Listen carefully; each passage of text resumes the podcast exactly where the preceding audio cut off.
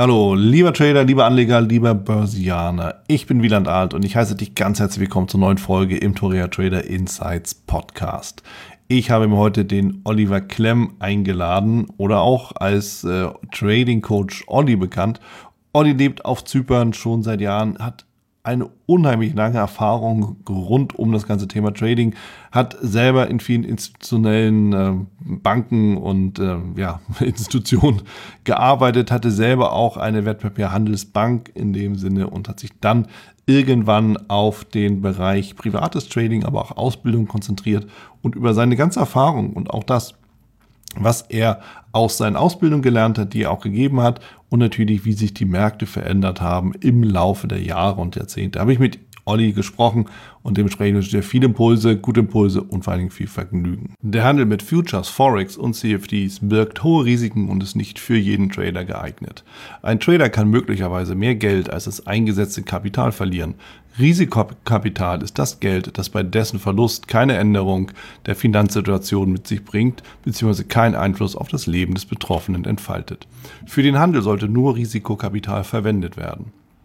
Anlageerfolge in der Vergangenheit sind keine Garantie für Anlageerfolge in der Zukunft.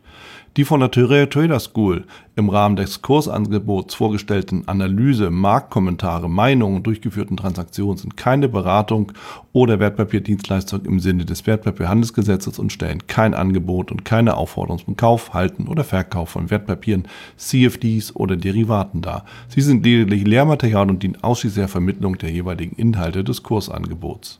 Die Toria Trader School übernimmt deshalb keine Haftung für vorgestellte Meinungen, Analysen, Strategien oder andere Informationen. Besucher der Website, Hörer des Podcasts und Teilnehmer des Kursangebotes von der Toria Trader School, die aufgrund des veröffentlichten Inhalts Anlageentscheidungen treffen und oder Transaktionen durchführen, handelt in vollem Umfang auf eigene Gefahr und auf eigenes Risiko.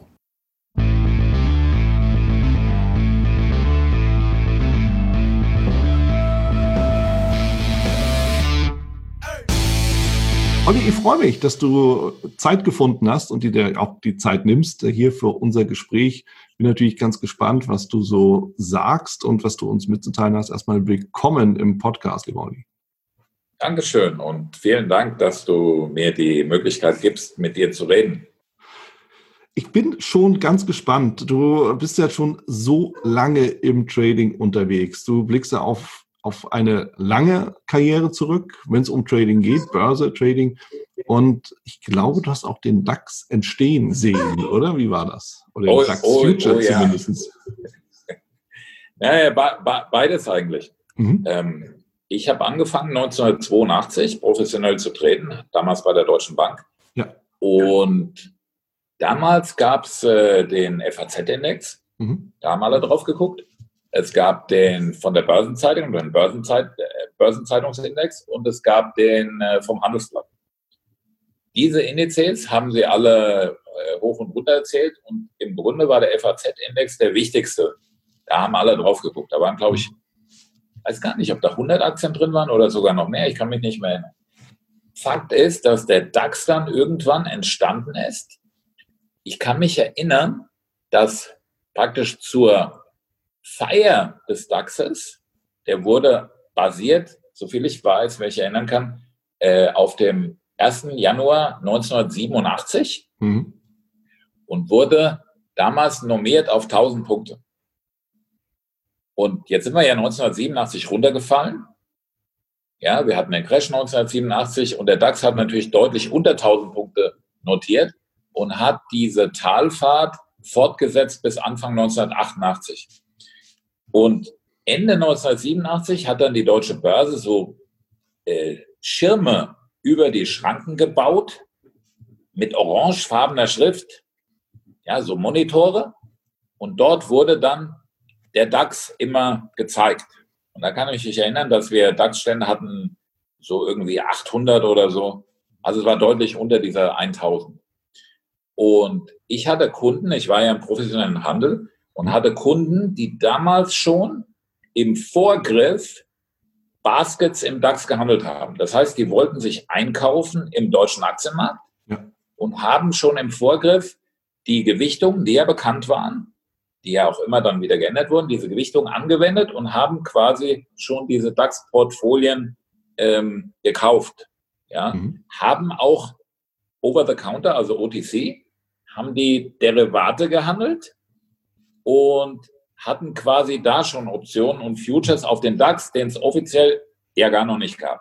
Mhm. Ja, den DAX-Index gab es zwar, mhm. aber es gab nicht irgendwo ein, ein Äquivalent, wo du es hast handeln können, also kein Future. Ah, okay.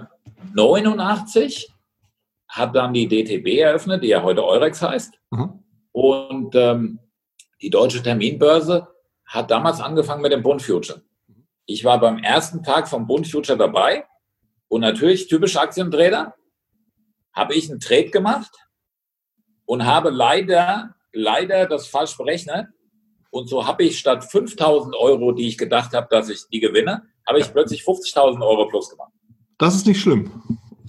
ja, aber, aber äh, wie gesagt, typische Aktienhändler, ja. ja, eine Null vergessen und äh, sich plötzlich gewundert, was da passiert ist. Das ist mir übrigens nochmal passiert mit einem, mit einer Wandelanleihe von, von Daimler. Mhm.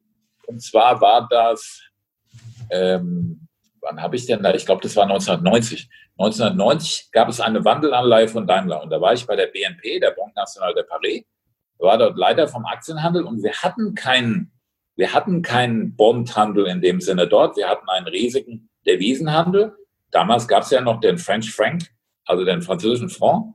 Und die haben, äh, haben da riesen Rad gedreht, weil natürlich die französische Nationalbank über die Banque Nationale de Paris da Riesenräder gedreht hat in Deutschland. Weil natürlich Deutschland größter Handelspartner von Frankreich und so weiter.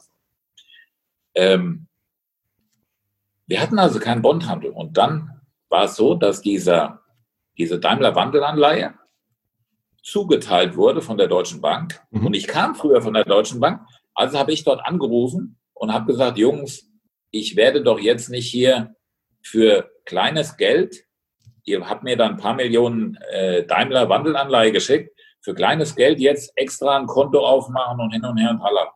Mhm. Und da hat mein Ex-Kollege gesagt, und ich zitiere ihn jetzt wörtlich, wörtlich Olli, bist du wirklich so ein dummer Idiot? Und ich habe gesagt, wieso, wieso dummer Idiot? Und dann sagt er, Oliver, kannst du keine Wandelanleihe rechnen? Ich sage, was meinst du? Was meinst du damit? Da ist es eine halbe Million Profit, Oliver. Du willst es doch nicht zurückgeben. Und dann habe ich gesagt, halbe Million? Ganz ehrlich, hilf mir mal raus dann hat er mir das ausgerechnet, wie viel diese anhängenden, äh, da sind ja immer diese Coupons dran gewesen, wie viel Wandelrechte da dran hängen. Und hat das ins Verhältnis gesetzt zu dem damaligen Daimler-Kurs. Und da wollte ich ihm gerade über 500.000 zurückgeben. Ja, kann man mal machen. ja, genau. Und da habe ich, da hab ich dann gesagt, ähm, vielen, vielen herzlichen Dank, weil das war natürlich ein prima Einstand für mich bei der mhm. Bank vielen, vielen Dank. Ähm, und du kannst jetzt dein Leben lang frei auf mich essen. ja. Ja, wir waren nur zweimal oder so, waren wir, waren wir essen, irgendwie damals beim Buffalo in Frankfurt. Aber äh, das war mir echt peinlich. Also das ist so typisch, typisch Aktienhändler.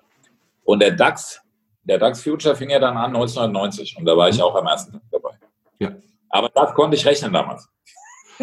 Ja, aber ich finde, du, du nennst einen ganz interessanten Punkt, oder zwei wichtige Punkte, die ich hier nochmal wirklich herausheben will. Einmal beim Wechsel des Produkts, auf jeden Fall informier dich mal, was du da eigentlich handeln willst. Und yeah. zum anderen, grundsätzliche Art, an alle Trader da draußen, kenne dein Produkt.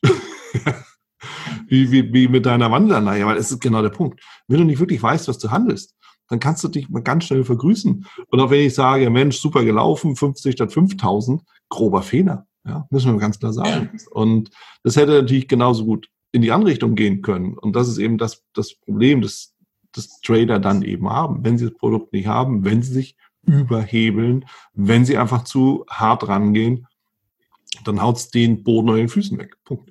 Game ja. over. Ja, das ist die. Und natürlich, ich glaube, ich habe eben, ich glaube, ich habe eben Euro gesagt. Natürlich waren das damals deutsche Mark. Ja. Ja. Nur falls jemand, wir wissen das ja, jemand hört den Podcast und sagt dann, äh, da gab es doch, er hat doch eben auch gesagt, äh, französischer Frau und so weiter und so fort und hat jetzt Euro, man ist inzwischen so gewohnt, Euro zu sagen. Also mhm. natürlich waren das Markt damals. Ja, klar. Ja, klar. Ja, so, und ich finde, das sind, das sind wirklich ganz essentielle, eigentlich Basics. Und ich finde es mal interessant, dass du auch du sagst, ja, selbst als Profi damals ja schon, dann eben festzustellen, naja, Profi halt für eine Produktgruppe oder eine Produktklasse, nämlich für Aktien. Und das ist einfach so ein Punkt. Ja. Das heißt, wenn wir uns irgendwie auf eine Richtung einschießen, Aktien, Futures, CFDs, Hebelzertifikate, Knockouts, was auch immer, aber schau dir bitte an, wie die Dinge funktionieren, was dahinter steckt und was das eigentlich ja. macht. Ja. Und das ist eigentlich ein ganz, ganz wichtiger Punkt. Wie bist du eigentlich zum Trading gekommen, Olli? Das ist ganz witzig, wie ich zum Trading gekommen bin, weil ähm, ja, ich habe ich hab damals als kleiner Junge, so sechs, sieben Jahre, immer gegenüber vor der Schule, gegenüber von meinem Vater gesessen. Mhm. Und mein Vater hatte die Zeitung in der Hand, das war die FAZ. Und er hat immer den Sportteil gelesen am Anfang. Und bei der FAZ, weiß nicht, ob das heute noch so ist, war damals der Sportteil praktisch die Rückseite vom Wirtschaftsteil. Das heißt, er hat den Sportteil gelesen und der Olli hat immer die Wirtschaft, den Wirtschaftsteil im Gesicht gehabt. Und wie das so ist, du guckst eben dann äh, geradeaus und siehst dann AEG, äh, siehst dann VW, Kurs steigt 3 Mark 60 oder irgendwie sowas. AEG hat Probleme und dieses und jenes. Und du wunderst dich, warum sich die Kurse dann ändern und dann fragst du irgendwann deinen Vater. Und äh, der Vater, logischerweise, mein Vater war Staatsanwalt, der, der, hat da nicht so viel Plan davon gehabt, deswegen hat er auch mit dem Sportteil angefangen. Und ähm, der hat dann gesagt, äh, also ein bisschen mir das erklärt, so was er wusste.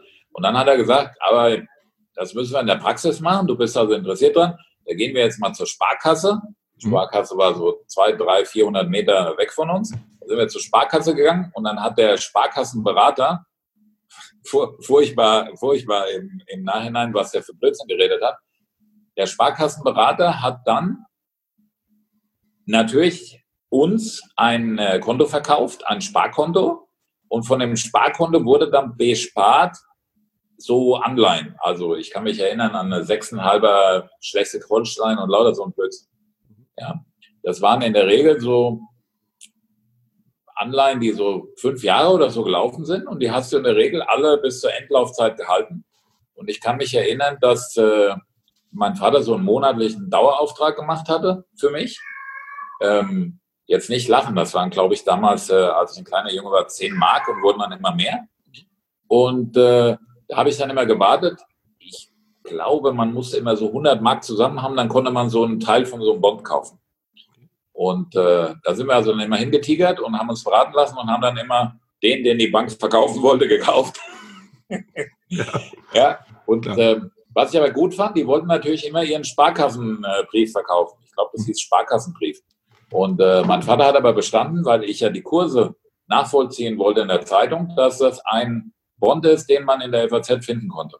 Ja, also es waren dann irgendwie Schleswig-Holstein und äh, äh, keine Ahnung, Rheinland-Pfalz und so weiter und so fort waren irgendwelche Anleihen.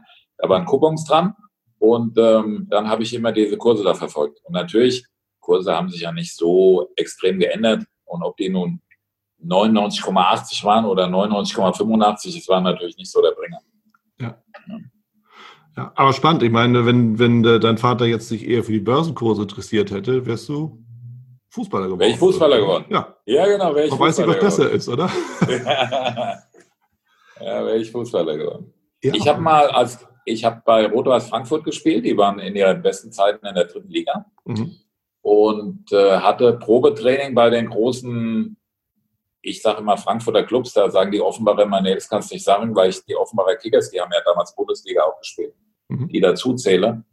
Ähm, ich war so bei der Eintracht, bei Offenbach und beim FSV und hätten mich alle drei haben wollen. Also ich war nicht so ungelenkig wie jetzt, aber ähm, das war so, ja, mit der Straßenbahn hätte ich so fast eine Stunde Weg gehabt und meine Eltern haben damals kein Auto gehabt, mhm. konnten mich also nicht hinfahren und deswegen bin ich bei Rot-Weiß Frankfurt geblieben. Da konnte ich hinrennen oder hinradeln. Es waren nur sechseinhalb Kilometer und äh, das habe ich dann gemacht. Ja. Ja, und so zeichnen sich dann Karrierewege ab, ne? Aus, aus genau. Zufälligkeiten im Zweifelsfall, ne? wie bei dir jetzt. Aber das Interesse war ja dann da. Das finde ich natürlich auch einen ganz interessanten Aspekt, weil du hast zwar einen Impuls bekommen, den hast du aber weiterverfolgt, ja. Und alleine nur mhm. deshalb, weil es dir vor die Nase gehalten wird. Das klappt ja nicht bei jedem und auch nicht mit, mit allen Themen, ne? zwangsläufig. Wie ist es dann weitergegangen? Also ich habe dann äh, meine Schule fertig gemacht, also mhm. Abitur mhm. gemacht und hatte vorher so überlegt, was ich denn, was ich denn tun will. Und ich hatte eine Idee. Ich wollte natürlich, das will ja fast jeder, viel Geld verdienen. Mhm. Wollte aber was machen, was mich interessiert. Mein Vater war Staatsanwalt. Ich wollte also eigentlich Anwalt werden. Bin auch mit ihm mitgegangen, habe so, hab so gesehen, was sie gemacht haben und äh, Plädoyers und hin und her fand, ich cool, wie mein Vater da stand und im Gericht dann irgendwelche Sachen erzählt hat und so weiter. Das hat mir gut, äh, gut gefallen. Ich wollte aber irgendwie auf die andere Seite. Also ich wollte nicht für den Staat arbeiten, sondern, sondern wollte eher den, den Leuten, die ungerechtfertigt da äh, Probleme haben, helfen. Ah, okay, die habe, Seite, die andere Seite. Ja, genau, die andere Seite. Okay. Und, ähm, und habe überlegt, weil ich Interesse hatte an den Finanzen, wie ich das machen kann. Mhm. Dann habe ich gehört, dass Insolvenzverwalter so viel richtig Kohle bringen kann. Ja? Dann habe ich überlegt, ob das vielleicht was für mich ist, ob ich Wirtschaftsanwalt werde, ob ich Insolvenzverwalter werde und hatte vor, Jura und äh, Volkswirtschaft zu studieren. Mhm. Ja, und dann ist mein Vater leider kurz vor meinem Abitur äh, verstorben. Und ich hatte mich vorher beworben für, für Banklehren und habe dann die Banklehre bei der Deutschen Bank. Die Deutsche Bank hat so einen Eignungstest gemacht gehabt, äh, musste bestimmte Zeugnisse bringen und dann haben die noch so einen extra Test gemacht und haben tausende Leute, wollten damals Bankkaufmann werden und da haben die dann 93 Leute genommen und davon war ich einer. Der Witz jetzt dabei, und das zum Thema Zufälle und ähnliches, der Witz dabei ist, nach den Kriterien, Zulassungskriterien der Deutschen Bank hätte ich es nie, nie schaffen können in diese Ausbildung der Deutschen Bank, weil das Notensystem sich damals umgedreht hat. Mhm. Wir hatten ja früher, beste Note war eins, schlechteste war eine sechs. Ja. Dann wurde es umgedreht in das Punktesystem. Dann war 15 das Beste und 0 Punkte logischerweise das Schlechteste. Stimmt ich hatte nun, ich hatte nun Mathematik-Leistungskurs und hatte vollkommen versagt, vollkommen versagt in meiner, in meiner Abiturarbeit und hatte nur einen Punkt geschrieben. Und derjenige, der das überprüft hat, die Noten, hatte eine Eins gesehen in Mathematik und hat es abgehakt, weil er noch in dem alten Notensystem war. Ja. Ich war in der Ausbildung in der Deutschen Bank kurz vor meiner Prüfung und da hat mich der von der Personalabteilung der Herr hat mich gerufen und hat gesagt, Oliver, ich muss dir was erzählen. Und ich war einer der, der Top-Leute. Ich war auch der Einzige, den sie übernommen haben in den Aktienhandel damals, ja. Ähm, Oliver, ich muss dir was erzählen. Also, wir haben dich übernommen. Wir werden dich übernehmen in den Aktienhandel und wir sind sehr froh, dass wir dich haben. Aber uns ist aus, aufgefallen, als wir alles nochmal hier überprüft haben und Entscheidungen getroffen haben, wen wir nehmen, haben wir gesehen, dass wir dich hätten gar nicht nehmen können für die, für die Ausbildung. Ich sage, wieso? Ja, wir haben einen Fehler gemacht. Deine Mathematiknote war viel zu schlecht, aber der Kollege, der es abgehakt hat, hat die Eins gesehen und hat es abgehakt. Ja. Sonst wäre ich, äh, keine Ahnung. Ja. Die andere Möglichkeit, die ich hatte, ich hatte nur zwei Tests gemacht, weil ich so total überzeugt von mir war. Bei der Deutschen Bank wurde ich genommen und die Commerzbank, bei der habe ich auch einen Test gemacht, die hätten mich nur genommen, wenn ich zu einer Zweig, also zur Ausbildung zu einer Zweigstelle außerhalb Frankfurts gegangen wäre. Die hatten mir Koblenz vorgeschlagen oder sonst wie. Vielleicht wäre ich jetzt irgendwo Bankberater bei der Sparkasse oder bei der Commerzbank in Koblenz. Ja. ja, man weiß es nicht. Und das sind ja auch so auf der, auf der einen Seite der Zufall, ja, dass du einfach auf der anderen Seite des Blattes gesessen hast und auf der anderen Seite dann eben ja eigentlich auch wieder ein Zufall und dann kommt dann zusammen, was zusammen gehört, Olli, oder?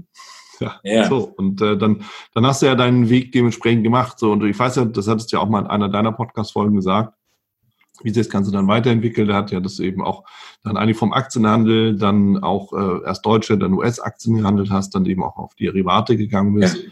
Und bis hin dann nachher letztendlich ja dein eigenes äh, Handelsinstitut ja auch hattest und deine eigene Wertpapierbank auch hattest. Genau. Aber dann kam ja der Wechsel, dass du dann eben tatsächlich gesagt hast, ich äh, ja, Privatier bist du nicht, aber du nimmst eben das Trading in deine eigenen Hände und auch in deine eigene Verantwortung. und äh, gehst ja auch mehr mit in den Ausbildungs- und Coaching-Bereich rein. Jetzt bist ja. du schon so lange am Markt. Wie hat sich das denn verändert? Das Trading an sich. Also äh, die Veränderung ist natürlich Wahnsinn, weil als ich angefangen habe, wurden Aufträge noch per Telefon erteilt, mhm. wurden dann aufgeschrieben, wurden in ein rudimentäres System einge, eingegeben, ja. wurden an der Börse ausgedruckt, wurden abgerissen, wirklich abgerissen auf Papier, mhm. wurden dann zum Makler getragen und äh, wurden wieder zurückgebracht und so weiter, wurden Ausführungen draufgeschrieben, die wurde wieder ins System eingegeben. Und dann hat der Berater, als er die Ausführungen bekommen hat über dieses bankinterne, rudimentäre System, hat er den Kunden angerufen, hat ihm die Ausführungen gegeben. Heutzutage machst du einfach mit einem Mausklick hast du es. Ja. Die, die Sache, die aber noch viel brutaler ist, ist, dass damals es gar keine Chance gab, irgendwie Kurse überhaupt ordentlich zu beobachten, weil es gab keine Realtime-Kurse, die du einfach so im Internet äh, hättest abfragen können. Selbst wie heute gibt es kostenlose Kurse, die sind vielleicht 10 Minuten verzögert oder ja. 15 Minuten verzögert oder so. Damals gab es die gar nicht. Da hast du am nächsten Tag in der Zeitung geguckt, da war einfach nur angedruckt, äh, Höchstkurs, Tiefkurs, äh, Eröffnung, Schlusskurs erledigt. Ja.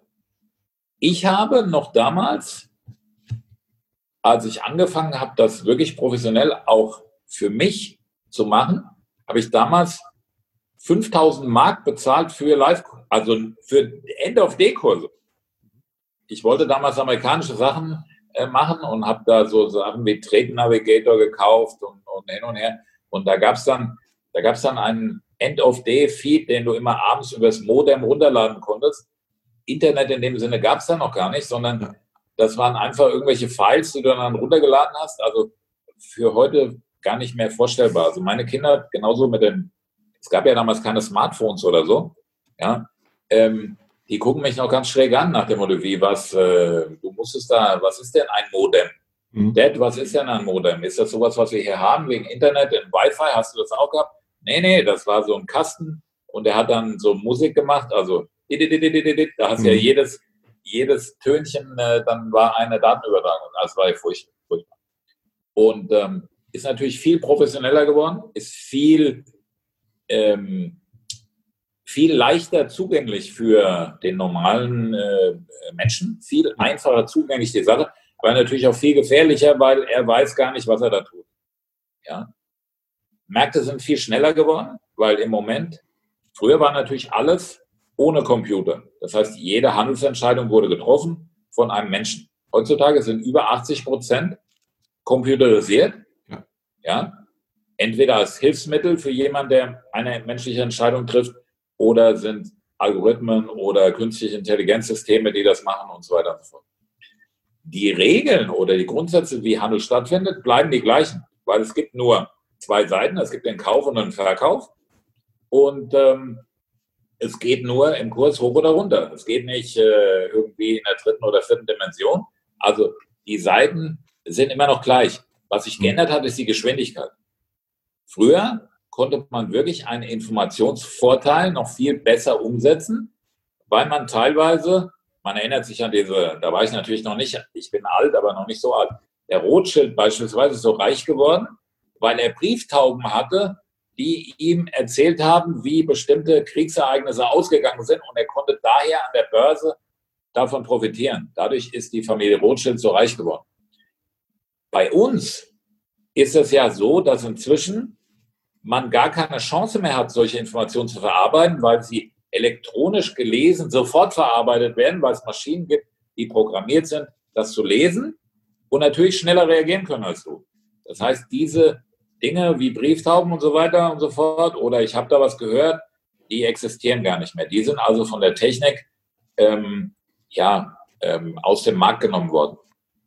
Jetzt ist es so, dass dadurch diese Seitwärtsphasen, wo irgendwelche Algos von oben nach unten die Märkte nur dazu bringen wollen, auf irgendwelche möglicherweise entstehenden Trends aufzuspringen, werden immer länger.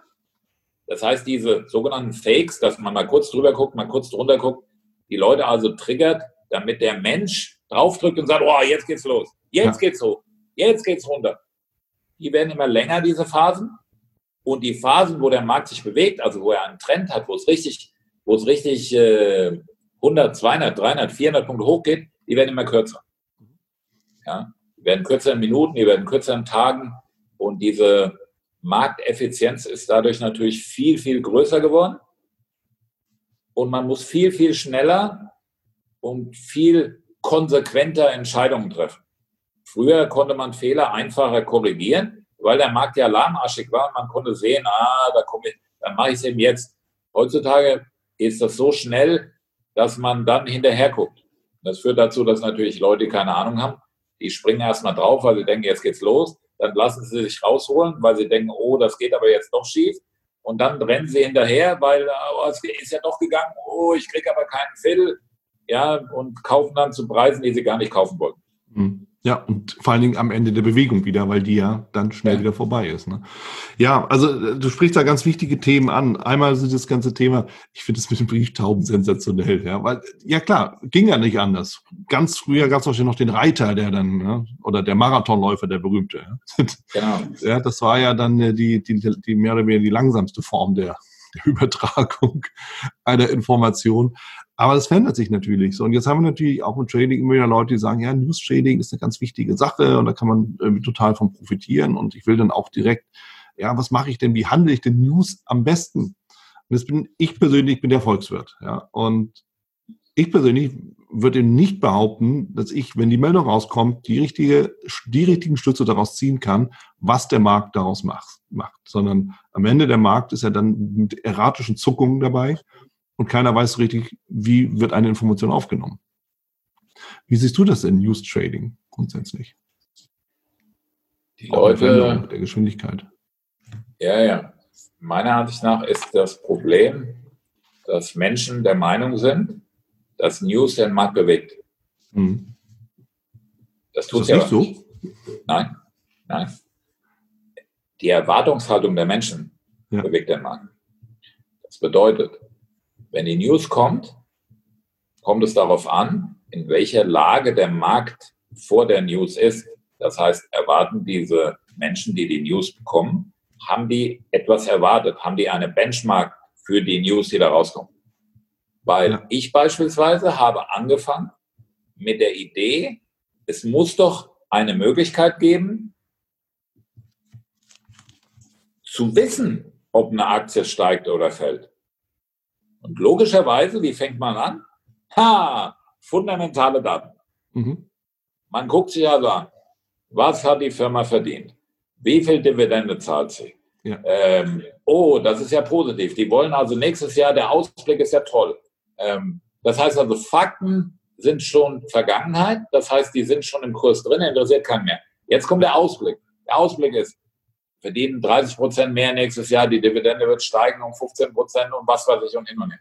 So, jetzt ist aber die Wahrheit, es kommt nicht darauf an, wie hoch die Steigungsrate ist oder so, sondern was der Markt erwartet, wie die Steigungsrate ist. Ja, da gab es früher diese Flüstern-Numbers, diese Whisper-Numbers. Ja, da hieß es immer, ja, also die Aktie verdient äh, 1,10 und 1,27 ist die Erwartung fürs nächste Jahr und die Flüstern-Number ist aber 1,44. Und dann hast du schon gesehen, wenn die 1,44 nicht übertroffen wurde, dass der Markt da abverkauft hat, weil er diese positive Erwartung schon im Markt hatte. Das bedeutet also, es kommt nicht darauf an, wie die News ist. Es kommt darauf an, A, was der Markt erwartet und B, ist der positioniert der Markt oder nicht? Es gibt ja die Zeiten, wo jeder zum Beispiel positiv ist für den Aktienmarkt, aber eigentlich hat gar keine Aktien, weil jeder sagt, es geht bestimmt noch ein bisschen runter, ich bin super positiv, aber eigentlich will ich es lieber billiger kaufen. Ja. Aber wenn, wenn jeder schon gekauft hat, weil wir sind nicht nur positiv, sondern wir sind investiert, ist die Reaktion natürlich auf die News eine ganz andere. Mhm. Das sind reine psychologische Vorgänge, die da abgehen. Und daher ist die fundamentale Information vollkommen nebensächlich. Da kann man sich drauf aufhalten. Es gibt Leute, die brauchen immer ihre Krücken, die müssen wissen, was so eine Aktie macht und wie viel sie verdient und wie die Leute da heißen und bla bla bla vollkommen uninteressant. Ja. Es ist nur interessant, wie das Chartbild aussieht weil am Chartbild allein kann man erkennen, ob Leute investiert sind oder nicht. Denn ist der Chart vorher hochgegangen, haben sicherlich Leute gekauft. Ein Chart geht nicht hoch, dass Leute praktisch auf dem Weg verkaufen, weil irgendjemand muss es ja kaufen. Ja, klar. Ja, sonst steigt eine Aktie nicht. Ja, und äh, da kann man das also erkennen und kann dann seine Schlüsse ziehen aus der Reaktion auf diese News. Und natürlich gibt es da Techniken, dass man sagt, in Anführungsstrichen, in der Regel ist die erste Reaktion auf eine News die falsche Reaktion, ja, weil eben uninformiertes Geld hineindrängt und sagt, oh, das ist ja eine positive Nachricht, oh, das ist eine negative Nachricht. Und die großen Marktteilnehmer nutzen die News, um ihre Position zu schließen, nicht um eine Position aufzubauen. Es gibt keinen Menschen auf dieser Welt, der ein, der ein seriöser Anleger ist, der sich hinstellt und sagt, heute kommen Apple-Zahlen und äh, wenn die 10 Cent mehr verdienen, äh, dann kaufe ich Apple. Das gibt's nicht. Das müssen Idioten sein.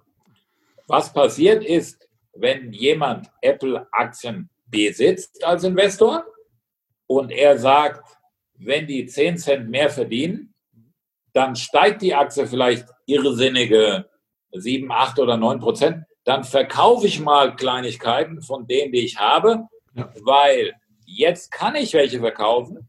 Und wenn die Aktie dann reagiert, dann kann ich sie wieder zurückkaufen. Das heißt, die handeln eigentlich antizyklisch, weil sie sind überzeugt von der Company. Aber wenn die Leute durchdrehen und sagen, uiuiui, dann verkaufen sie kleine Stücke, um auch Gewinne mal zu sichern und, und kaufen diese Aktien dann zurück, weil sie überzeugt sind, wenn die Aktie eben mal einen schlechten Tag hat, weil irgendjemand sagt, oh, ich habe gehört, äh, die haben ihre Vorbestellungen für Displays haben sie um 10% runtergefahren für den Monat tralala, weil, keine Ahnung, in irgendeiner Region gibt es wieder Corona. Ja, und dann geht die Aktie runter und dann kaufen sie sie wieder zurück. Also so agieren Investoren. Mhm. Und der kleine, dumme Anleger, so wie wir, in Anführungsstrichen, ja. wenn wir da keine Ahnung haben, der sagt, oh, geile Zahlen, ich kaufe jetzt Apple mit einer Million und dann, wenn keiner Apple haben will, verkaufen sie sie mit null. Ja, also. Das Beispiel ist jetzt Wirecard zum Beispiel. Ach ja, ja, ja? Wirecard. Deine Lieblingsaktie, glaube ich. Oh, das ist meine totale Lieblingsaktie. Ja, ich, äh, ich verstehe diese Leute nicht. Also, mhm. bei Wirecard ist es so, in den letzten Tagen, dass ich also wirklich gechallenged bin mit dem, was um mich herum passiert. Es gibt also diese Leute, die das als Religion sehen, so eine Aktie zu kaufen, weil das wäre so ein wäre so eine tolle äh, äh, Tech-Aktie und, und super und die gehen, keine Ahnung, was sie für Kursziele ausrufen und keiner spricht darüber, woher die Aktie kommt. Keiner spricht darüber, ob sie seriös ist oder nicht. Inzwischen weiß jeder, dass sie nicht seriös ist. Und die Problematik ist folgende. Es gibt Leute, die ich als sehr intelligent äh, normalerweise sehe, die sagen, ich bin überzeugt von dieser Aktie, ich kaufe diese Aktie und möchte mir ein Zusatzeinkommen sichern, indem ich mit Optionen da Dinge mache. Das heißt also, sie sichern ihre Aktien ab. Bei Wirecard sind sie der Meinung, müssen sie nicht absichern, weil die steigen ja sowieso. Und wollen noch zusätzlich Geld verdienen, indem sie den Putz verkaufen. Das heißt also, sie möchten eine Prämie einsacken, wenn die Aktie hochgeht mhm. oder gleich bleibt. Und wenn die Aktie aber fällt, und zwar stark fällt, dann möchten Sie sehr gerne diese Aktie kaufen. Das heißt, Sie möchten, wenn jemand die Put-Option ausübt, diese Aktien in Ihrem Depot behalten, weil je mehr Aktien, desto besser, weil die steigt ja sowieso. Hm. Also günstig also sozusagen also, einsteigen bei, genau. bei, Schwankungen und so. Ja, okay. Und äh, es gibt ja sogar Leute, die haben Wirecard Sparpläne gehabt und allen möglichen Kram. Ja, also vollkommen, vollkommen irrsinnig. Und Jetzt ist es so, dass diese, diese Technik wurde also die ganze Zeit seit die FT, die Financial Times, äh, herauskam und hat gesagt, Wirecard äh, ist unseriös, Wirecard hat, äh, hat äh, gemogelt, die Umsätze gibt es gar nicht und hin und her. Ja. Seitdem freuen die sich, weil Wirecard ja immer, wenn die Firma gesagt hat, das stimmt doch überhaupt nicht, ist der Kurs hochgegangen, weil die alle gesagt haben, oh, ist eine super Firma, siehst du, und die haben ja auch die FT verklagt und allen möglichen Kram. Und wenn wieder eine neue News rauskam, nach dem Motto, die haben ja gar keine Umsätze gemacht da, die Firma ist gar nicht bekannt oder sonst irgendwas, dann ging die Aktie immer wieder runter. Das heißt, Das war eine super Aktie, wurde hohe Volatilitäten bezahlt auf die, auf die Puts. Die waren also sehr, sehr teuer. Und äh, das war eine super Sache und die haben da äh, Gewinn gemacht. Auf dem Niveau 80 Euro, 90 Euro, 100 Euro, 110 Euro, das war eine super Sache, haben die immer gesagt, oh, das ist ja toll, die hat ja einen Boden hier, das kann ja gar nicht tiefer gehen und so weiter. Und dann haben die jetzt eben, ich glaube am Donnerstag, haben sie gesagt, äh, wir können leider, ähm, wir können leider keine testierte Bilanz vorlegen, weil ähm, da fehlen irgendwie zwei Milliarden. Ja. Die Banken, wo angeblich die zwei Milliarden waren, die haben gesagt, Wirecard ist nie unser Kunde gewesen, wir wissen gar nicht, äh, was ihr da wollt. So, das ist also Betrug. Und ich habe das schon oft gesagt in meinen 12 Uhr 12 äh, Dingern auf Facebook in meiner Gruppe oder auch äh, als FT-Artikel gesagt, sage ich, diese Aktie ist ein No-Touch, die darfst du nicht anfassen, weil die Chance, dass es wirklich Betrug ist, ist, wenn die FT das sagt, sehr hoch. Weil die hm. FT ist eine der seriösesten, wenn nicht sogar die seriöseste Wirtschaftszeitung, die es gibt. Ja. Und wenn die sich aus dem Fenster lehnen und eine, und eine Aktiengesellschaft, die in einem der Leading Indizes drin ist, beschuldigen, dann muss da was dran sein. Das ist kein äh, Runzelpunzel Unternehmen. Das ist keine Bildzeitung oder eine Abendpost-Nachtausgabe oder was weiß ich, die Dinger alle heißen. Ja. Also, Fakt ist, dass jetzt, als es rauskam, die Aktie natürlich in den Keller gegangen ist. Und am Freitag war ja Optionstermin. Und es war so kurz beim Optionstermin, dass durch diese ganzen Ausübungen von diesen Putz, die die alle geschrieben haben, weil es ja nicht nur einer gemacht hat, haben die alle viel zu viele Aktien gehabt und haben die Aktie geschmissen, egal zu welchem Kurs. Ja, es wurde also Market verkauft und Riesenvolumina und so weiter und so fort. Die Aktie war ja unter, knapp unter 20 Euro. Ja. Und zu diesem Zeitpunkt konnte man einen Juli-Put, also nur einen Monat Laufzeit, hm. einen Juli-Put mit 20er Basis mit über 10 Euro verkaufen. Das heißt, man konnte eigentlich in die Aktie investieren für unter 10 Euro.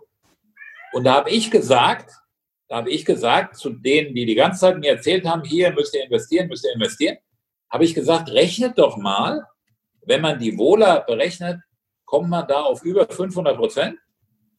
Da musst du doch jetzt das Geschäft machen, was du die ganze Zeit gemacht hast. Da wurde ich vollkommen ignoriert und ah, und die gehen auf Null und die sind pleite und hin und her. Der Schlusskurs am Freitag war jetzt irgendwie um die 30 oder so. Also schon deutlich besser. Die Vola ist auch runtergegangen von 500 auf 300 Prozent für diese äh, Produkte. Und jetzt, jetzt kommt die Meldung übers Wochenende. Ja, wir unterhalten uns ja jetzt an einem Sonntag, dass Banken ein Rettungspaket schnüren, um die Liquidität zu sichern für Wirecard und so weiter und so fort. Die werden also vermutlich am Montag besser bewertet als jetzt am Freitag. Und jetzt am Sonntag muss ich in verschiedenen bei verschiedenen Leuten, mit denen ich auch normalerweise rede, muss ich sehen, dass die, die bei 20 im Kurs und bei 10,5 Put auf einen Monat mich ignoriert haben, dass sie jetzt, jetzt wieder darüber reden, das am Montag machen zu wollen. Und da greife ich mir in den Kopf und sage, ich habe keine Lust mehr mit Menschen zu sprechen. Das ist auch etwas extrem. Aber äh, im Endeffekt, was du da schilderst, ist ja das typische Dilemma, in dem jeder Privatinvestor, und ich behaupte mal, keiner der Hörer wird sich davon ausnehmen können, auch steckt. Zumindest ja, am Anfang.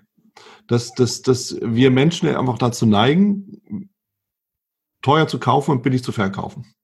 Ja. Einfach aus dem Impuls heraus, weil wir denken, jetzt ist der, ne, also ich will nochmal abwarten, kommen diese 10 Cent wirklich und jetzt geht's rein, jetzt steigt alles, jetzt bin ich dabei. Es ist der Herdentrieb, der uns ja auch antreibt, ja, oder der uns dann irgendwie sagt, jetzt muss ich dabei sein. Ne? Da gibt's ja auch so diese klassischen Ausdrücke, so FOMO, ja, Fear of Missing Out. Und, und ne, das so, gesagt, wenn ich jetzt nicht einsteige, dann läuft mir das Ding ja bis ins Nirvana weg. Und dann bin ich nie wieder in der Lage, diese tolle Aktie zu kaufen, was natürlich rational betrachtet für den Blödsinn ist. Klar, ja, weil es gibt Bewegungsimpulse und es gibt Bewegungskorrekturen. Und das, was du jetzt auch schilderst mit dem, naja, jetzt ist sie wieder gestiegen, jetzt kann ich darüber nachdenken, wieder einzusteigen, ist von der menschlichen Seite vollkommen nachvollziehbar. So ticken wir eben einfach. Aber, und das ist ja die Diskussion, die ja immer wieder auch kommt, ist der Mensch überhaupt für die Börse geeignet, für den Handel? Denn, genauso wie du gesagt hast, wenn eben einfach ich einen Schnapper machen will die ganze Zeit und dann habe ich die Gelegenheit, den Schnapper zu machen, aber dann muss ich eben auch Farbe bekennen, weil ja, klar, die Bude kann auch kaputt gehen, das Thema erledigt. Aber wenn ich dann nicht wirklich das Rückgrat habe, um zuzugreifen unter dem Aspekt, weil so wie du es geschildert hast, wenn ich für 10 Euro eine 20 Euro Aktie bekomme, ist das eigentlich schon ein guter Deal. Komm aus der Wolle, weil dann habe ich zumindest noch einen Puffer. Und dann irgendwie zu sagen, naja, jetzt warte ich ab und jetzt geht's wieder weiter, dann ist wieder genau der Punkt. Ich steige viel zu spät ein, ich laufe hinterher und dann habe ich auch irgendwo so ein ganz verschobenes Chance-Risiko-Verhältnis wiederum, oder? Natürlich. Dann aus deiner Erfahrung, was, was heißt das psychisch beispielsweise? Ja, ähm, ich denke, dass wir in der Regel von Gier und Angst getrieben sind an der Börse. Mhm. Ja? Ähm, Gier und Angst sind sehr starke Gefühle. Und solange du diese Gefühle nicht beherrschen lernst, wirst du an der Börse immer verlieren. Immer. Ja. Äh, Psychologie ist eine extrem wichtige Sache, die die meisten Leute unterschätzen. Der normale, und ich will damit niemanden beleidigen, sondern nur als Durchschnitt äh, aller Leute, die sich für Börse interessieren, ähm, und Durchschnitt auch nicht negativ gemeint, sondern einfach repräsentativer Schnitt durch alle Leute, die sich für Börse interessieren, aber sich noch nie getraut haben, das wirklich zu ihrer Berufung zu machen und es auch wirklich mal zu lernen haben vollkommen falsche Ideen von der Börse und eine vollkommen falsche Motivation. Mhm. Ich höre immer wieder, Oliver, wie viele Strategien hast du? Und dann sage ich immer, warum ist das wichtig? Ist es nicht, ist es nicht viel wichtiger, ob eine Strategie funktioniert Mhm. Warum ist es dir wichtig, dass ich zum Beispiel 27 verschiedene Strategien habe? Ja? Der Mai, die meisten, wenn du ihnen 27 Strategien äh, äh, gibst, gucken sie sich das an und sagen, hast du noch mehr? Sie suchen also diesen heiligen Kral, dieses 100% äh, äh, Strategiepaket, diese 100% Technik, äh, die ihnen diesen Schmerz nimmt, auch mal verlieren zu müssen. Ja. Wenn man das aber sich anguckt, Trading, ist die, ich nenne es die Problematik des Tradings, dass es eben keine schwarz-weiß, das darf man glaube ich gar nicht mehr sagen, äh, On-Off-Schalterstrategie gibt. Ja, das gibt es nicht. Es gibt nur Wahrscheinlichkeiten. Hm. Wir leben in einer Welt an der Börse, die absolut nicht handelbar ist. Es geht nicht, man hat immer Gewinne. Das geht nicht. Ja. Das ist alles eine, ein Ausdruck von statistischen Wahrscheinlichkeiten. Das heißt, man bewegt sich eben nicht in einem Umfeld, wo man 90 Prozent Recht hat, so wie zum Beispiel jetzt ein Arzt hofft, dass er 90 Prozent der Fälle richtig äh, äh, beurteilt, oder ein Mathematiker, der sagt, es gibt nur richtig und falsch sondern an der Börse gibt es nur eine Sache, die du kontrollieren kannst, das ist ein Risiko. Das ist das Einzige, was du kontrollieren kannst. Wie viel riskiere ich? Und dann gibt es eine, eine in der Regel zwischen 30 Prozent und 70 Prozent, je nachdem, welche Technik du handelst, ähm, Wahrscheinlichkeit, dass du richtig liegst. Und jetzt gibt es Leute, die sagen, ja, ja, also ich will die mit 70 Prozent Wahrscheinlichkeit, die richtig ist aber sehen gar nicht, dass es ein ganz anderes Auszahlungsprofil ist. Das heißt, die meisten Leute möchten gerne hohe Sicherheit, 70 Prozent Trefferquote und die großen Gewinne. Das geht aber gar nicht. Weil wenn ich hohe Wahrscheinlichkeit habe, muss ich mit kleinen Gewinnen zufrieden sein. Mhm. Wenn ich aber riskiere, dass ich öfter schief liege, dann kann ich die großen Gewinne fahren. Nur dann. Ja. ja? Ja. Und aus dieser, aus dieser Gier und Angst heraus kommt auch der größte, aus meiner Sicht, der größte Trading-Fehler, den man machen kann. Dieses, ich ziehe mal den Stopp auf Break-Even. Kenn ich. Ja. Kennen viele, kennen alle, mit Sicherheit. Haben wir alle schon gemacht. Ja, also, ich habe mich gewundert, ich habe einen Kumpel gehabt vor vielen Jahren, mhm. der hat ein Handelssystem entworfen. Das war super, super komplex und war super gut und hat im Backtest wahnsinnige Rendite gemacht. Und ich habe mhm. gesagt, das will ich auch. Ja.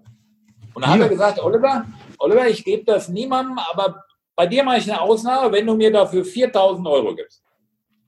Und da habe ich gesagt, 4000 Euro ist ja gar nichts. Das machen wir sofort. Mhm. Dann, kam er, dann kam er hier nach Zypern ge, geschippert und hat mir das erklärt. Und das war ganz toll. Und hat dann äh, mir die Regelsätze gesagt und gezeigt. Und äh, das war wirklich total kompliziert und total super. Und also im Backtest wirklich Traum.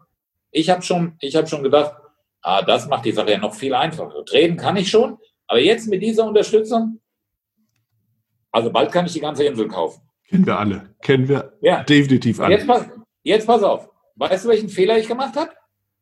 Ich habe gesagt, ich bin doch clever.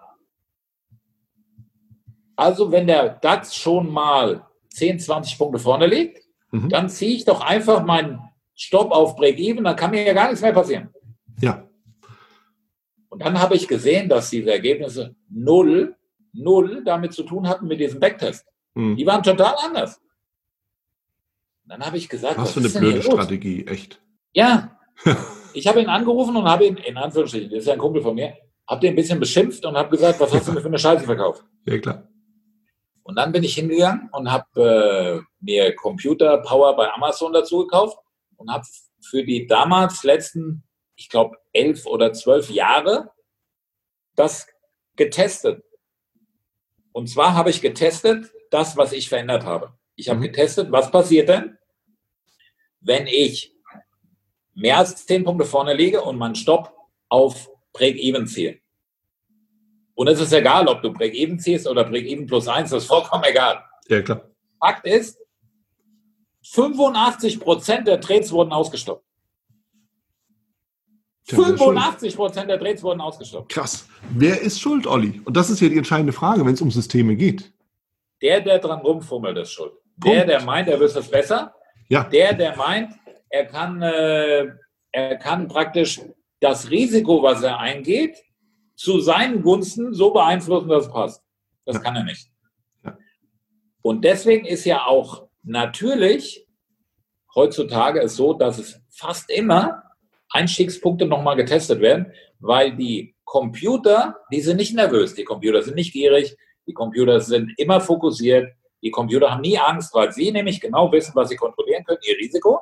Mhm. Und daher werden diese Bewegungen für uns Menschen immer erratischer, weil die Computer auch mal so einen Einstiegspunkt drei oder viermal nochmal neu testen, weil der Computer freut sich, wenn er zum selben Punkt immer wieder kaufen kann und er versucht, uns Menschen dazu zu führen, unsere Position dort zu verlieren, weil wir sagen, oh, lieber, lieber Scratch dreht raus, lieber nichts verloren. Ja. Ja. Ja, und du, du, du schilderst ja genau den Aspekt, der, der ja wirklich alle antreibt. Und wie gesagt, also ich kenne das ja selber auch aus dem eigenen Verhalten. Und es ist immer wieder, dass ich auch mal wieder neu überlege und äh, auch, auch natürlich dann schaue, was passiert, wenn ich es eben nicht mache. Und das ist genau das. Du wirst nervös, Angst, Gier. Mhm. Ähm, das kannst du natürlich nochmal steigern, indem du sagst, naja, jetzt ist eh alles verloren, ich steige schon mal früher aus. Das kommt auch immer gut an, ja, ist ja auch klar. Und wenn du es komplettieren möchtest, kannst du dann die Gegenpositionen einnehmen, weil du bist ja dann schneller in die neue Bewegung rein. Ja, Und äh, dann ist das Ergebnis logischerweise fatal. Wenn wir uns richtig verstehen, das ist natürlich menschliches Verhalten. Das werden wir nie hundertprozentig abstellen können. Das, was wir uns natürlich überlegen müssen, ist, wie gehe ich damit um? Und das ist im Endeffekt, also wenn du mich fragst, die größte Challenge im Trading. Und da bin ich bei dir. Du brauchst nicht 27, 28 Strategien, Kniffe, Tricks und Gedöns im Chart. Du musst mit dir selber umgehen. Das musst du lernen. Ja. ja um genau das, das zu sehen. Ja. ja. Und das ist, ist finde ich, einen, einen ganz essentiellen Punkt, weil es ist ja eine trügerische Sicherheit, dass wir sagen, ich ziehe den Stop auf Break-Even, dann habe ich einen Free Trade, dieses berühmte Free Lunch gibt es aber gar nicht. So wie du schilderst, mit 85 Prozent aller Trades oder Break-Even-Trades wirst du ausgestoppt. Ja, und das ist genau das. Der Markt gibt dir die, die Möglichkeit, Geld zu verdienen und du selbst vereinbarst das, weil du zu doof bist, diese Gelegenheit zu nutzen. Ja, weil du, also ich habe jetzt, äh, ich mache ja, ich biete ja eine Trading-Ausbildung an mhm. und äh, ich habe jetzt über 500 äh, Trader ausgebildet ich sehe immer wieder, immer wieder, immer wieder dieselben Pattern bei den Tradern, immer wieder dieselben. Ja. Und natürlich kannst du, je länger du das machst, je mehr du immer wieder dieselben Fehler siehst, kannst du den Menschen helfen, diese Fehler abzustellen. Es sind mhm. immer dieselben Fehler. Fehler Nummer eins, ich weiß nicht genau, was ich tue. Das heißt, man hat irgendwo eine Technik aufgeschnappt, wo der Kollege super Kohle macht. Die macht man einfach mal mit, ohne das Risikoprofil zu kennen, ohne es jemals weggetestet zu haben. Und zwar, ich sage immer per Fuß. Das heißt also manuell weggetestet haben. Mhm. Dann kenne ich auch, was ich da an die machen will. Ja, ja, denn wenn du, wenn du das in der Software eingibst, dann kommt da ein Ergebnis raus, zu dem du null emotionale Beziehung hast. Ja. Du musst es aber erlebt haben, wie der Kurs sich entwickelt, wenn du in einem Trade drin bist, denn du musst sehen, wie reagiere ich denn, wenn ich schon 27 Punkte vorne gelegen habe und werde ausgestoppt? Mhm. Wie reagiere ich denn, wenn ich 30 Punkte hinten gelegen habe und komme mit 80 Punkten plus raus? Ja, je nachdem, wie das Profil aussieht. Also das muss ich lernen. Das machen die meisten nicht. Die meisten Leute versuchen einfach zum Erfolg zu kommen. Das heißt, sie machen keine geordnete Tagesvorbereitung. Die meisten Leute überprüfen ihr Ergebnis nicht, sie machen keine Tagesnachbereitung. Die meisten mhm. Leute wissen zwar genau, wie ihre Regeln aussehen, aber brechen die Regeln stetig. Das heißt, sie warten nicht auf den Einstieg. Ah, vielleicht kann ich, vielleicht kann ich jetzt hier schon einsteigen, das sind ja nur zwei Punkte anders. Oh, vielleicht will ich hier schon raus, hm, das mache ich mal lieber so. Mhm. Ähm, ja, eigentlich soll ich 0,5% äh, Risiko nehmen, aber 2,5 wäre doch viel mehr Geld am Ende des Tages. Ähm, Sie verändern die Größe vollkommen. Sie sagen zum Beispiel, oh, das hat jetzt sechsmal hintereinander geklappt, dann kann ich doch, dann kann ich doch mehr riskieren. Mhm. Genau, weil jetzt vielleicht der Drawdown kommt. Ähm, Sie haben vier, fünf Verlierer-Trades hintereinander, wissen gar nicht, was denn überhaupt von Ihrem System zu erwarten ist. Wie viele Trades in Folge darf es denn verlieren? Diese Serie, diese längste Verlustserie, die möglich ist, auch theoretisch möglich ist, die untersucht keiner. Das heißt, keiner hat das psychologische Standing zu sagen, ich bin total cool, ich weiß, ich kann 15 Trades in Folge verlieren, weil mein System das vorsieht. Die Wahrscheinlichkeit in meinem System sieht vor, dass ich solche Serien habe. Zum Beispiel bei Roulette. Roulette sagen Leute, 50 Prozent, rot oder schwarz. Ich weiß, die Null muss man rausziehen. Also rot oder schwarz. Wahrscheinlich gibt es bald nicht mehr rot oder schwarz, weil es müssen andere Farben genommen werden wegen Rassismus. Aber dieses Rot und Schwarz ähm, hat also beides circa 50 Prozent äh, Quote. Und dann kommt zum Beispiel fünfmal hintereinander Rot. Da setzen alle am Tisch nur auf Schwarz. Dabei ganz ehrlich ist doch wieder 50 Prozent. Ja. ja? Der Würfel hat kein Gedächtnis. Ja, wenn ich, wenn ich also überlege, bei, dieser, äh, bei diesem Roulette-Spiel und schaue, äh, das kann man nachgucken im Internet, die meisten Leute googeln ja noch nicht mal sowas, es gibt also Serien weit über 20 für selbe Farbe in Folge. Hm. Ja. Wenn ich sowas weiß, bei einer 50-prozentigen Trefferquote, dass sowas rauskommen kann, und mein System hat so eine Trefferquote, vielleicht 60 Prozent, und ich weiß, dass ich vielleicht 15 oder 18 Mal hintereinander Verlust haben kann, dann bin ich doch bekloppt, wenn ich nach sechs oder sieben Mal das Handtuch schmeiße und sage, okay, das ist nichts für mich, ich suche jetzt eine neue Strategie. Ja. Weil mit der neuen Strategie wird genau dasselbe passieren. Ich werde sie anfangen und in der ersten Verlustserie werde ich sie wieder rausschmeißen, weil es scheiße ist und werde wieder eine neue Strategie suchen. Und so drehe ich mich im Kreis, bis keine Kohle mehr da ist. Ja, das ist ja auch ein Phänomen, das ja viele Börsenbrief-Abonnenten ja auch kennen, mit Sicherheit, ja. ja. Klar, weil genau aus dem Aspekt. Und tatsächlich, um das Ganze auch nochmal deutlich zu machen und zu komplettieren, du steigst immer im falschen Moment ein. Das ist ja. ja auch so. Du fängst immer mit dem Drawdown an. Ja, Deswegen als Tipp vielleicht, als Tipp vielleicht, äh, wenn ich schon ein System habe und ich möchte einen optimalen Zeitpunkt haben, einzusteigen, dann sollte ich auf einen großen Drawdown warten. Ja, dann ist der zumindest schon mal erstmal durch oder zumindest ja, ein Stück weil, davon, ja klar. Ja, weil dann, dann habe ich doch, dann habe ich doch psychologisch einen viel besseren Einstieg, als wenn ich praktisch ja schon mal optisch äh, so eine, auf so eine Kurve aufsteige, die ziemlich weit oben ist und dann mich wundere, dass ich dann durchs Tal fahren muss. Dann mhm. doch lieber auf dem Tal warten und in dem Tal einsteigen, selbst wenn es noch weitergeht ins Tal, dann kann man doch, dann kann man doch sagen, also das große Stück hier habe ich auf, ausgelassen. Ja. Kann sich doch psychologisch besser fühlen, weil man so ein bisschen, bisschen cleverer am Start war. Da kommt doch noch ein weiterer Punkt dazu, denn die Frage, die mit Sicherheit jetzt vielen durch den Kopf geht, ist ja auch, warum sollte ich denn einsteigen, wenn der Drawdown läuft oder, oder wenn, wenn ich halt wirklich sehe, es sind viele Verlusttrades in Folge. Jetzt muss natürlich immer eins auch bewusst machen, der Markt geht ja nicht immer nur in eine Richtung. Der wechselt ja auch die Richtung, der wechselt das Verhalten. Das heißt, wenn ich zum Beispiel eine Ausbruchsstrategie handle und du bist eben in dieser Seitwärtsphase, die du auch beschrieben hast, dann werde ich in einen Drawdown gelangen. Punkt. Wenn ich aber sehe, da ist schon der eine oder andere Verlusttrade gekommen, ist natürlich die Wahrscheinlichkeit größer, dass irgendwann mal der Move kommt, auf den ich ja auch dann warte. Und da muss ich eben mit dabei sein, weil die Marktbedingungen verändern sich ja. So, wenn du Intraday handelst, innerhalb des Tages mehrfach, wenn du Ad-of-Day handelst, dann innerhalb des Monats oder des, des Quartals mehrfach. Ja. Und deshalb ist es so wichtig, auch meiner persönlichen Meinung, du darfst natürlich gerne auch was anderes dazu sagen, aber das, das muss man mal deutlich machen. Die, die Marktverhältnisse verändern sich und dann greifen die Strategien eben wieder oder sie greifen eben nicht mehr. Und das ist dann der Grund. Ja, das, das ist so.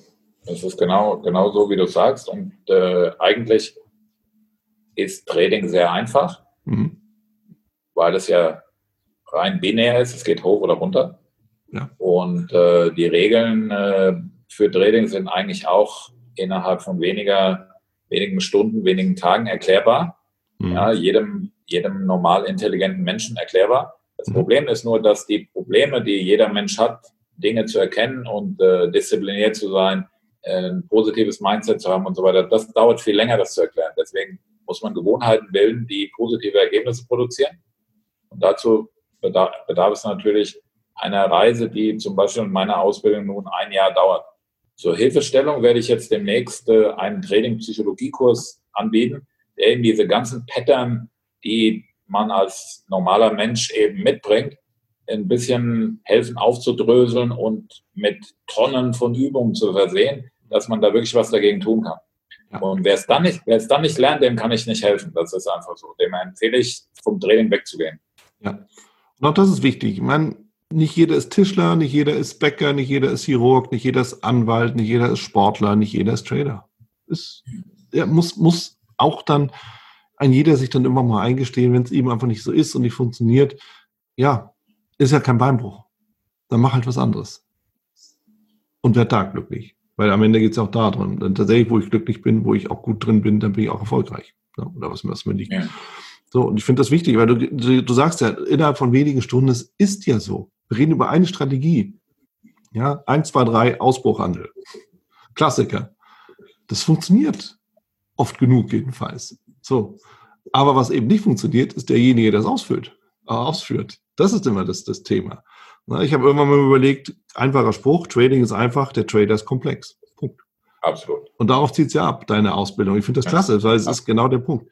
Und ich freue mich auch, dass in der, in, den, in der Community dieses Thema der Trading-Psychologie und auch der, all dieses Mindset oder wie man das heutzutage dann auch nennen mag, ähm, dass das mehr in den Fokus gerät. Weil die Technik selbst, ach, Pipifax. Ja. Klick, klack, fertig. Ja, und dementsprechend, das, das ist ja genau das, ähm, sich, selber dann auch treu zu bleiben und auch äh, diszipliniert zu sein. Das, was ja sagt, ist ja die Trading-Fehler. Darum geht's ja. Dann stellt sich mir natürlich die Frage, Olli, und können wir so langsam dann auch mal so Richtung äh, Ende auch schauen. Jetzt mit der ganzen technischen Unterstützung, die wir haben, müssen wir eigentlich tatsächlich noch diskretionär traden, also wirklich selber in Aktion tre äh, treten oder können wir das nicht auch an die Maschine delegieren? Wie siehst du das? Ja, das ist eine Frage, die natürlich sehr oft auftaucht. Ähm, hm. Die Frage ist, wie kannst du wissen, dass die Maschine, die du beauftragst, so programmiert ist, dass dein Erfolg auch dabei rumkommt. In der Regel, die, die du kaufen kannst, mhm. haben oft Martingale-Systeme, die funktionieren nie. Ja, die werden immer pleite gehen. Und ähm, haben sehr oft keine, keine, also du bekommst die Formel ja nicht mitgeliefert. Ja, das heißt, du kaufst eine Blackbox und du weißt nicht, äh, äh, was sich erwartet. Mhm. Ich persönlich habe noch kein System käuflich gesehen, also was funktioniert auf Dauer. Wenn ich aber sage, dass ich verantwortlich bin und ich mir die Aufgabe setze, erfolgreich am Markt zu handeln und es auch möglich ist, das zu tun, warum sollte ich denn diese Aufgabe weggeben? Denn was mache ich denn ansonsten mit meiner Zeit? Ja, mir zum Beispiel macht es Spaß, Märkte zu beobachten. Und weil es ja ein Wettbewerb mit anderen Menschen ist, in Anführungsstrichen Menschen, manche Menschen äh, sind eben Computer inzwischen, aber so in der Theorie sind es eben Menschen, auch die, die durch Computer handeln, sind ja Menschen irgendwie dahinter. Das heißt, es ist ein Wettstreit, wer cleverer ist. Ja, und äh, das macht mir Spaß. Und äh, diesen Spaß hätte ich eben nicht, wenn ich irgendwie nur eine Maschine einschalte. Mhm. Ähm, das ist so meine, meine Idee. Also ich, äh, ich habe es so gelöst, dass ich diesen Ausdruck diskretionär handeln mhm. ein bisschen für mich abgeändert habe. Diskretionär ist nicht, dass du das machst, was du willst, sondern diskretionär ist das, du das machst, was du als richtig erkannt hast und diesen Regelsatz sklavisch wie eine Maschine abhandelst, weil sonst hast du gar keine Chance. Ah, okay. Denn viele Menschen sagen, diskretionär heißt, ich bin regelbefreit, ich kann machen, was ich will. Mhm. Ich bin jetzt der Meinung, das geht hoch. Und das kann auf Dauer nicht funktionieren, sondern es kann nur funktionieren, dass du in deiner Diskretion herausfindest, was deinen Zielen entspricht, nach dem Motto, wie kann ich so und so viele Punkte einsacken, wie ist mein Risikoprofil. Du entscheidest selbst, ob du eine äh, hohe Trefferquote haben möchtest, eine kleine Trefferquote. Du entscheidest, wie viel Risiko du nimmst, äh, wie viel Geld du einsetzt und so weiter und so fort. Dein Positionsmanagement, alles rund, rundherum entscheidest du selbst. Aber dann, wenn du dich dafür entschieden hast, handelst du es ab wie eine Maschine. Mhm. Du hast 100% Disziplin und handelst das, ob Regen, ob Sonnenschein, ob Hagel, ob die Frau sagt, bring die Mülltonne raus, ähm, vollkommen egal. Ja, und du kümmerst dich darum, dass du wie ein Leistungssportler immer topfit bist. Ja. Kein Rauchen, kein Saufen, kein Kokain, kein was weiß ich, äh, äh, nicht übermüdet und hin und her. Das ist Leistungssport, den wir da betreiben. Und jeder, der diesen Prämissen nicht gerecht wird, wird verlieren. Hm. Hört sich plausibel an, Olli, weil es ist natürlich genau das. Mensch oder Maschine und was du beschreibst, ist die Mensch-Maschine. Hat schon Kraftwerk ja. damals definiert seiner Zeit. Aber es ist tatsächlich so. Ja, wir haben Kriterien. Ich finde auch, wir können uns ein Signal geben lassen. Das kann man ein, einprogrammieren. Ja. Absolut. Kann er klingeln, muss man nicht dauernd irgendwie mit großen Augen auf den Rechner schauen. Aber es ist so, du willst die Kontrolle zuerst über dich, dann über deinen Trade. Du wirst aber nie die Kontrolle über den Markt haben. Ja, absolut. Nur über dich selbst. Ja.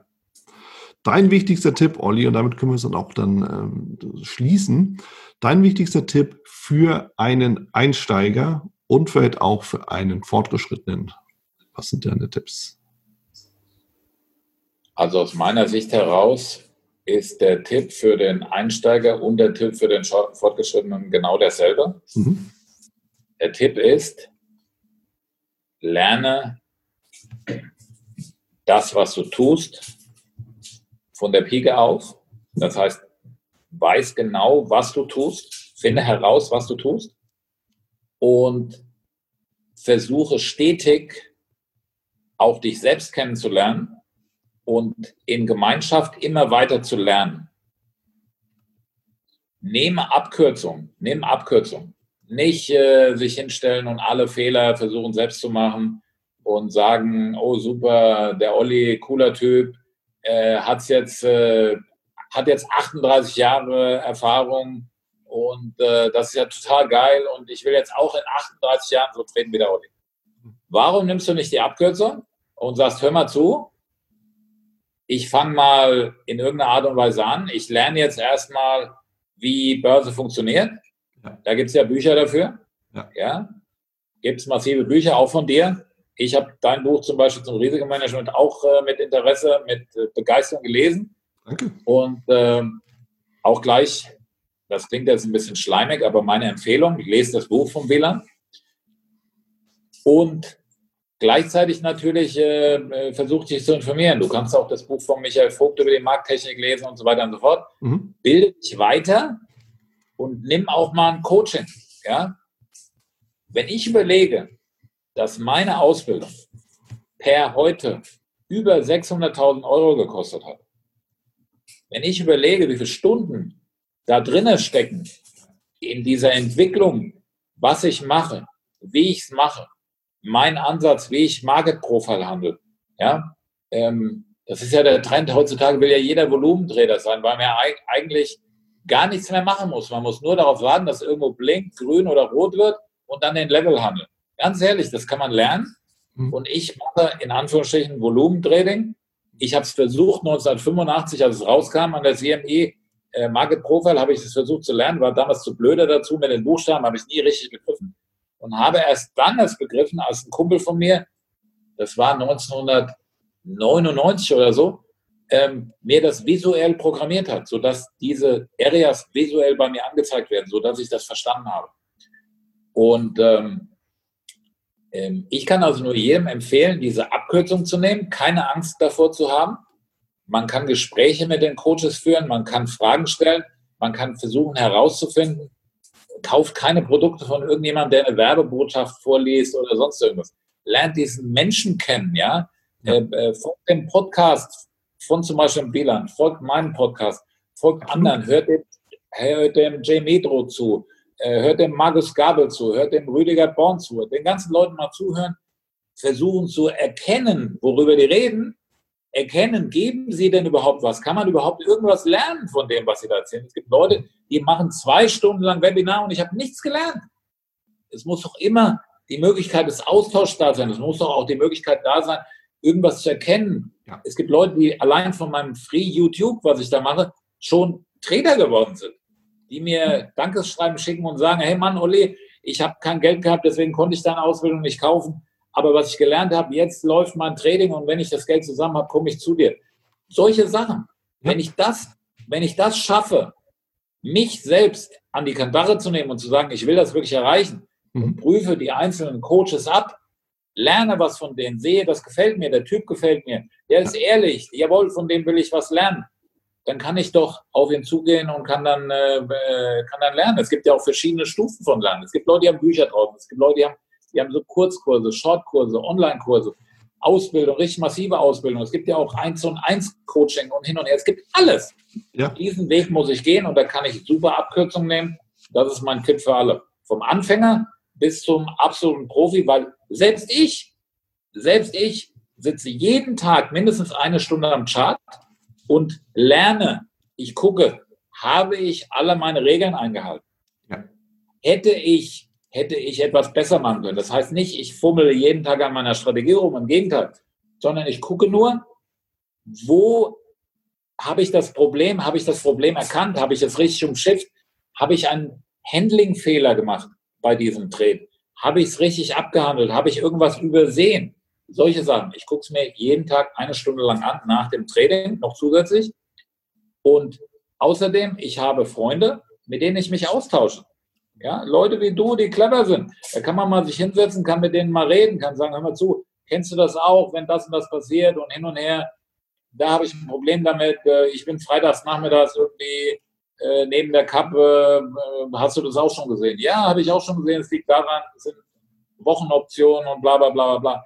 Allen möglichen Sachen. Es gibt Leute, die dann weiterhelfen oder die sagen, hör immer zu, Olli, ich sehe, du machst immer das und das. Man muss natürlich dann auch sagen, was man macht. Mhm. Ich mache das und das, schau dir das doch mal an. Und dann sitzt man wieder da und guckt Kerze für Kerze, guckt sich an, ah, was hätte ich denn hier gemacht? Oh, da wäre mein Einstieg drei Punkte tiefer gewesen das ist super. Oh, dann wäre ich aber auch sieben Punkte früher rausgegangen. Mhm. Dann guckt man sich über 100, 200, 300, 400 Trades an und sagt, ich verstehe, was der macht. Das hilft mir als zusätzliche Information, aber ich will es gar nicht machen. Oder man ja. sagt, das habe ich verstanden, in der Situation möchte ich es auch machen und verbessert immer. In der Autoindustrie hieß das früher mal Kaizen, ja, dieser stetige Ver Verbesserungsprozess. Mhm. Ähm, das muss im Trading auch so sein, weil natürlich die Leute werden immer cleverer, die Informationen immer einfacher zugänglich, die Daten immer billiger jeder kann jetzt drücken an der Börse und ähm, da muss man sich fortentwickeln. Ja. Ja, also große Worte und ich ergänze das gerne auch in dem Sinne von Austausch. Wir beißen nicht, ne? Keiner von den Kollegen, alle sind ansprechbar. Da wird auch nicht sofort die Rechnung geschrieben. Ähm, und dementsprechend, das würde ich gerne ergänzen. Und ich glaube, du stimmst da gerne zu, oder? Ja, absolut. Definitiv. So, Olli, klasse. Viele, viele Punkte mit dabei. Freue mich sehr, dass es geklappt hat. Freue mich sehr, dass du wirklich auch, äh, auch mal deinen dein Wissensschatz, die Truhe aufgemacht hast. Und äh, bin mir sicher, da werden wir noch mal äh, anknüpfen. Und da wird noch einiges kommen. Freue mich auf jeden Fall sehr darüber. Dir nochmal vielen Dank. Das war's auch schon wieder hier im Torero Trader Insights Podcast. Ich freue mich, dass du dabei warst und ich wünsche dir natürlich viel Erfolg bei der Umsetzung der Impulse. Denn äh, wenn wir über Impulse sprechen, dann heißt es natürlich auch für dich, dass du überlegen musst, wie kann ich das in meine persönliche Praxis am besten auch umsetzen, adaptieren und dabei halt eben alles Gute, viel Erfolg. Wenn dir der Podcast gefällt, dann teile ihn auf jeden Fall mit deinen Freunden, Bekannten und all denen, von denen du weißt, dass sie sich für Börsenhandel und Trading interessieren.